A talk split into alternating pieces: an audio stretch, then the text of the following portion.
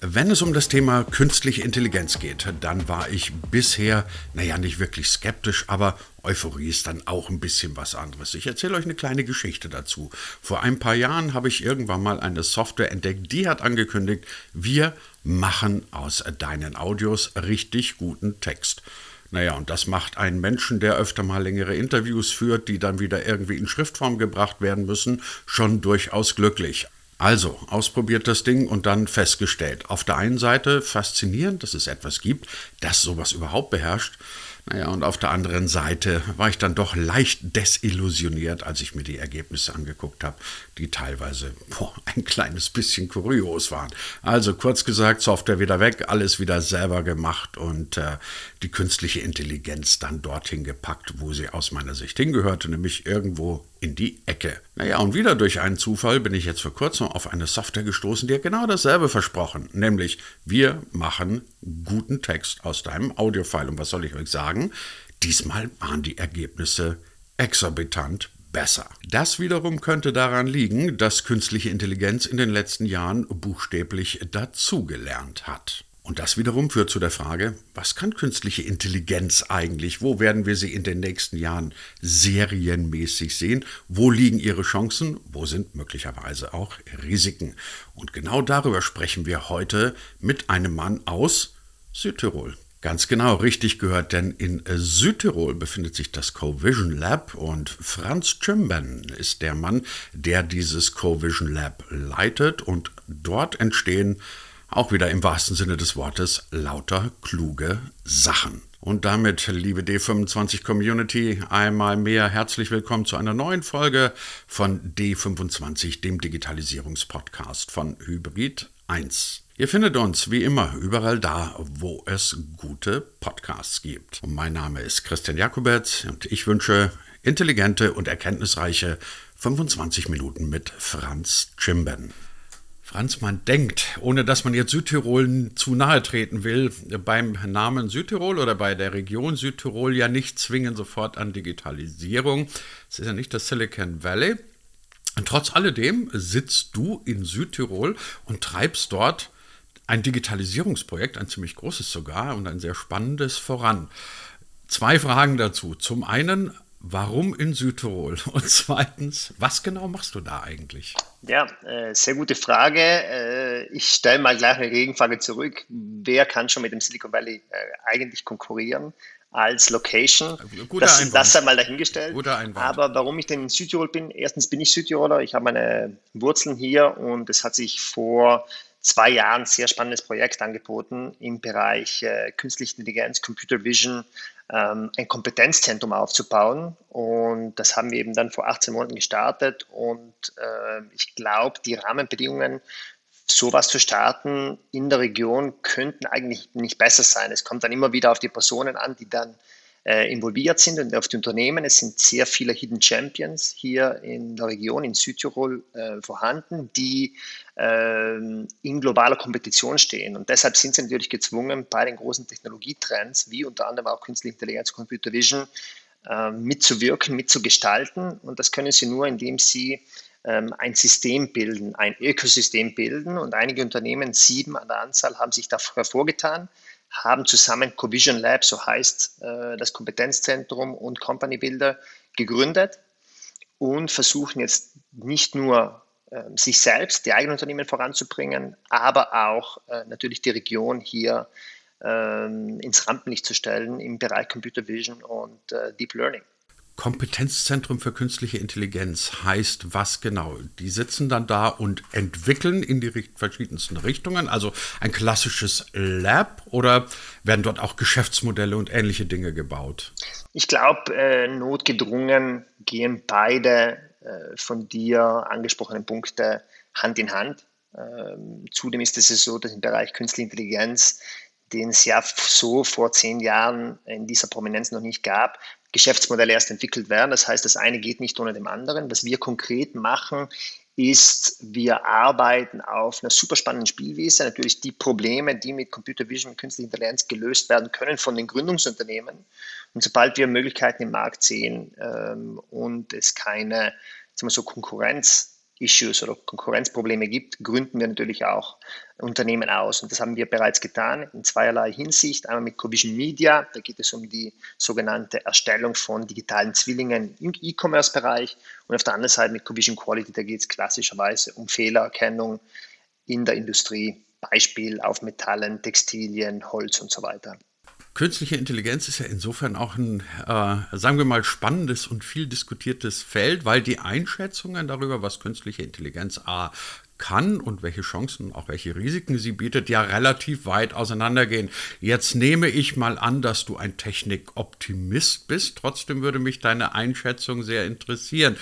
Künstliche Intelligenz, was werden wir erleben in den nächsten Jahren? Ist es tatsächlich schon so weit, dass künstliche Intelligenz serienmäßig, also ich sage es jetzt mal in Anführungszeichen, serienmäßig einsetzbar ist und wo siehst du vor allem Felder, auf denen wir die künstliche Intelligenz in den nächsten Jahren massiv im Vorwärtsgang erleben werden? Die Einsatzmöglichkeiten im Bereich der künstlichen Intelligenz sind natürlich ähm, nicht nur groß diskutiert, sondern sind auch zahlreiche. Es gibt natürlich solche, die schon stärker eingesetzt werden als andere natürlich und die, die am stärksten eingesetzt werden, sind im Bereich vor allem Automotive, selbstfahrendes Auto, äh, Mapping äh, spielen da eine große Rolle. Da wird sehr viel investiert. Jedoch ist es nochmal dahingestellt, wie lange wir dann warten müssen, bis ein selbstfahrendes Auto, also wirklich Level 5 ohne Lenkrad, effektiv auf der Straße sein wird. Ähm, dann im Bereich Einzelhandel, Retail, da geht es vor allem um Gesichts- und Objekterkennung, ähm, Gesundheitswesen, Diagnostik zum Beispiel oder auch, dass wir es mir eben machen in der Industrie, Qualitätskontrolle, Inspektion. Das würde ich sagen, sind so die Hauptanwendungsfelder. Ähm, Bereich Künstliche Intelligenz in den äh, Industrien. Natürlich greift das auch weiter. Man kann auch äh, automatische E-Mail-Vervollständigung machen. Man kann äh, Speech Recognition, also Spracherkennung machen. Siri und Alexa sind zwar zwei sehr gute Beispiele dafür. Das heißt, Anwendungsmöglichkeiten gibt es viele. Wir konzentrieren uns mit dem, was wir machen, auf die Industrie. Würdest du sagen, dass es äh, oder dass man jetzt schon Grenzen erkennen kann, ethische Grenzen, nennen wir sie mal so, ethische und rechtliche Grenzen, bei denen wir sagen würden, okay, hier ist die Red Flag, darüber können wir nicht gehen. Du hast zum Beispiel gerade vom selbstfahrenden Auto gesprochen.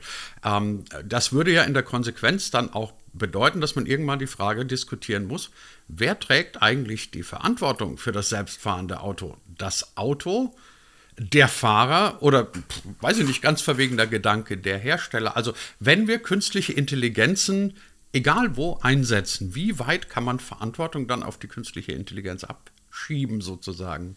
Ja, das ist die sogenannte Million-Dollar-Question, würde ich sagen wie Sie zurzeit vor allem im äh, Bereich selbstfahrender Autos sehr viele Experten stellen. Ähm, Personen, die auch jahrelang schon darauf äh, Forschung betreiben, werden jetzt äh, wirklich in konkreten ähm, Worst-Case-Szenarien die Schuld trägt. Und da ist man eigentlich noch nicht auf einen grünen Zweig gekommen, muss ich sagen. Das heißt, es wird die Wissenschaft und auch die Praktiker natürlich in den nächsten Jahren noch weiterhin beschäftigen. Es hat schon Fälle gegeben, wo Personen äh, entweder im Tesla oder in einem Uber Self-Driving Car ähm, zu Schaden gekommen sind. Auch da ähm, ist noch nicht ganz geklärt, wer dann effektiv die, die Schuld getragen hat. Das heißt, das ist eine offene Frage, die in den nächsten Jahren äh, beantwortet werden muss. Ich habe in den vergangenen Tagen mal eine sehr spannende Theorie gelesen. Das heißt, sie war eigentlich gar nicht spannend, sondern eher unspektakulär. Aber weil sie so unspektakulär war, fand ich sie spannend und einleuchtend. Die Theorie ging sinngemäß so, dass wir künstliche Intelligenzen in den nächsten Jahren vor allem dazu einsetzen werden, Dinge zu automatisieren, die jetzt mehr oder minder ohnehin wiederholende, äh, sich wiederholende Vorgänge sind. Beispielsweise in der industriellen Fertigung um nur das mal Beispiel zu nehmen. Das wiederum würde dem Menschen die Möglichkeit geben, sich auf die Dinge zu konzentrieren, die nur er mit seiner Intelligenz hinkriegen kann. Und das wiederum würde die Welt besser machen. Also künstliche Intelligenz als eine neue Art ähm, der industriellen Revolution sozusagen. Man lässt die Maschine jetzt nicht nur arbeiten, sondern man lässt sie auch denken und die stupiden, wiederholen, sich wiederholenden Tätigkeiten ausführen. Ist das ein Ansatz, von dem du sagst, ja, sehe ich ähnlich? Oder unterschätzt man dann die Möglichkeiten künstlicher Intelligenz? Nein, absolut. Äh, das sehe ich genauso. Ähm, und es ist, denke ich, äh, überhaupt keine Überschätzung der Möglichkeiten, die die künstliche Intelligenz ähm, bereits schon jetzt oder in naher Zukunft bieten kann, vor allem im Industriekontext. Man muss bedenken, im Beispiel, ich erwähne es immer, automatisierte Qualitätskontrolle oder sagen wir so als Gegenbeispiel, die manuelle vom Menschen gemachte Qualitätskontrolle. Das ist natürlich Schichtarbeit, die acht Stunden am Tag mehr oder weniger repetitive äh, Vorgänge mit sich bringt.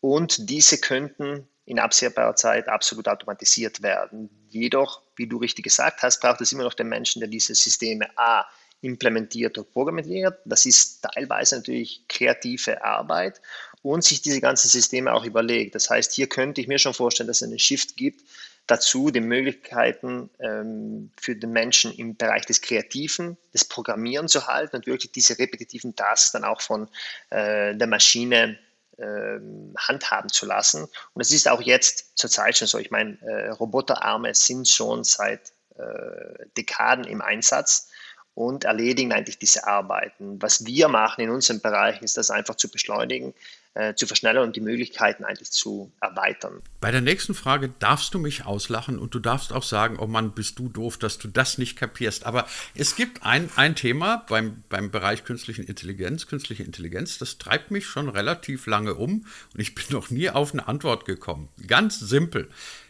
Also eine künstliche Intelligenz ist ja künstlich, weil sie von uns hergestellt wird, sozusagen.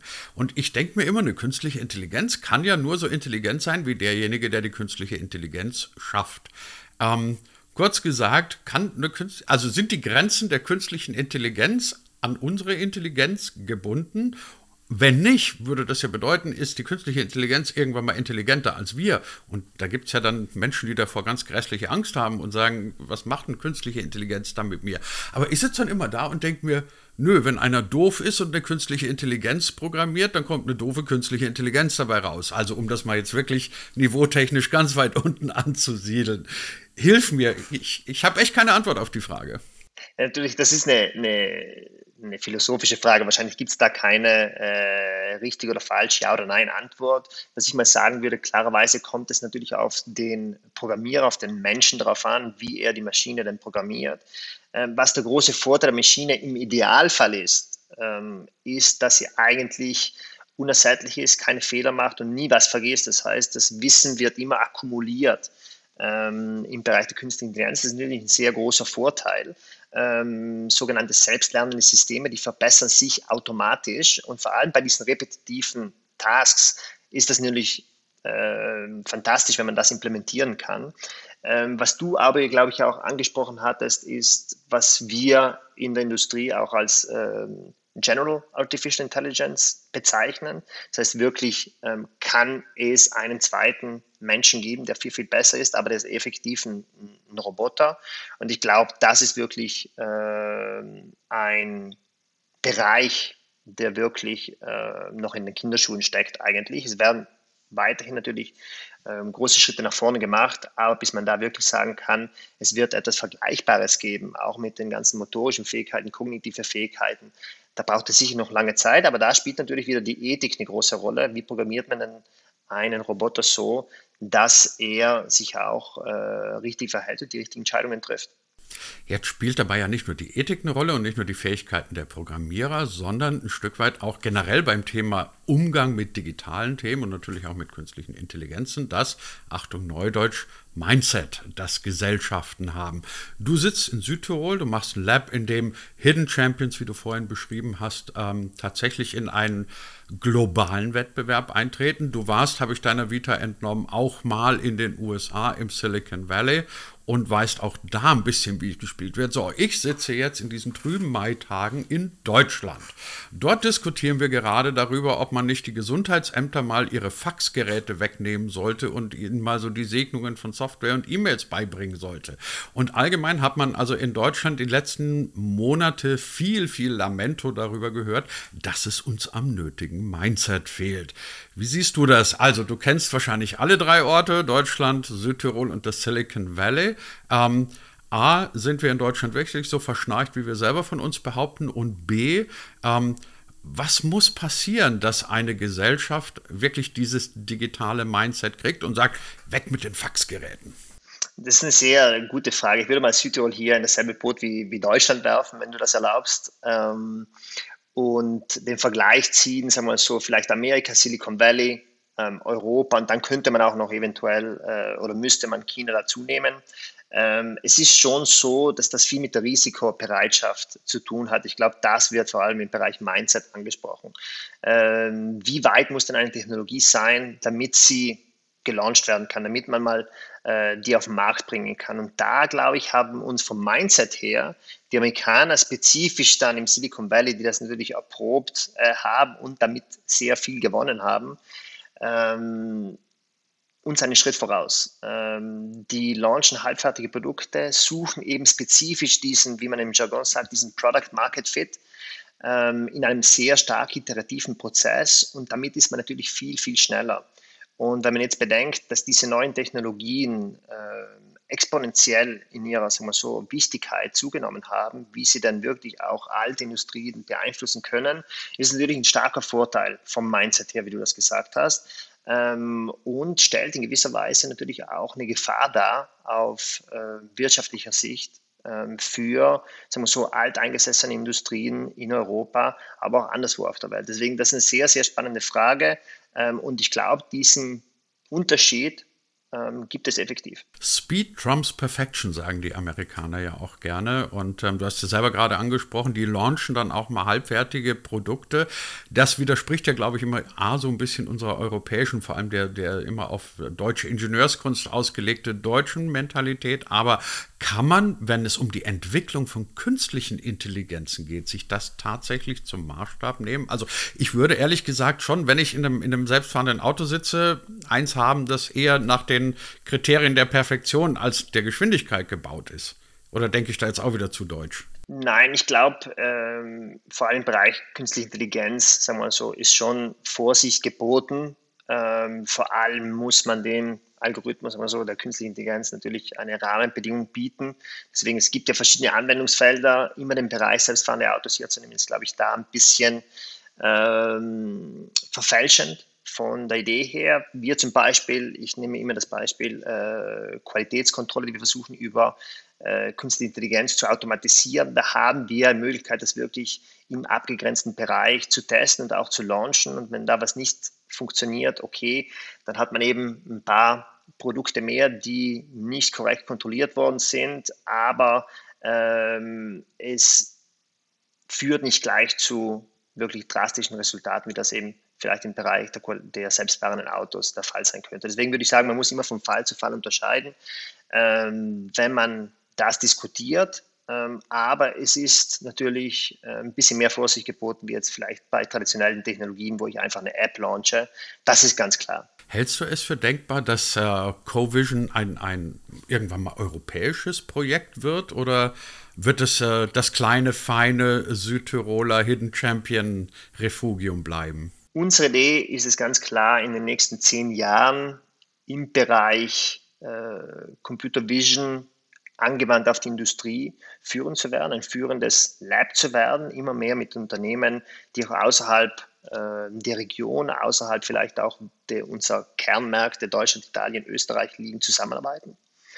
Und äh, das sehe ich als, als absolut äh, machbar. Allerletzte Frage, lieber Franz. Lass uns mal einfach noch mal ein paar Jahre in die Zukunft schauen und dann die Anwendungen von künstlichen Intelligenzen, auch den Entwicklungsstand von künstlichen Intelligenzen, insbesondere in Europa, aber auch bei euren Projekten mal so ein bisschen, naja, vorhersagen kann man es ja nicht, die meisten Prophezeiungen gehen ja oft dann fürchterlich schief, aber einfach mal so zu gucken, was wäre deine Wunschvorstellung, wo steht ihr in fünf Jahren und welche, welche Schritte habt ihr dann gemacht, dass ihr künstliche Intelligenz ähm, tatsächlich zu einer Selbstverständlichkeit entwickelt habt? Zu einer Selbstverständlichkeit, ist natürlich äh, ein großer Anspruch, aber dass wir in fünf Jahren so weit gekommen sind, wirklich den, nicht nur den Gründungsunternehmen, sondern auch den Unternehmen, die unsere Kunden sind, äh, mit unseren Anwendungen ähm, Effizienz gebracht haben, ähm, Einsparungen gebracht haben, Produktverbesserungen gebracht haben. Das ist das Ziel. Das heißt, dass wir in der Lage sind,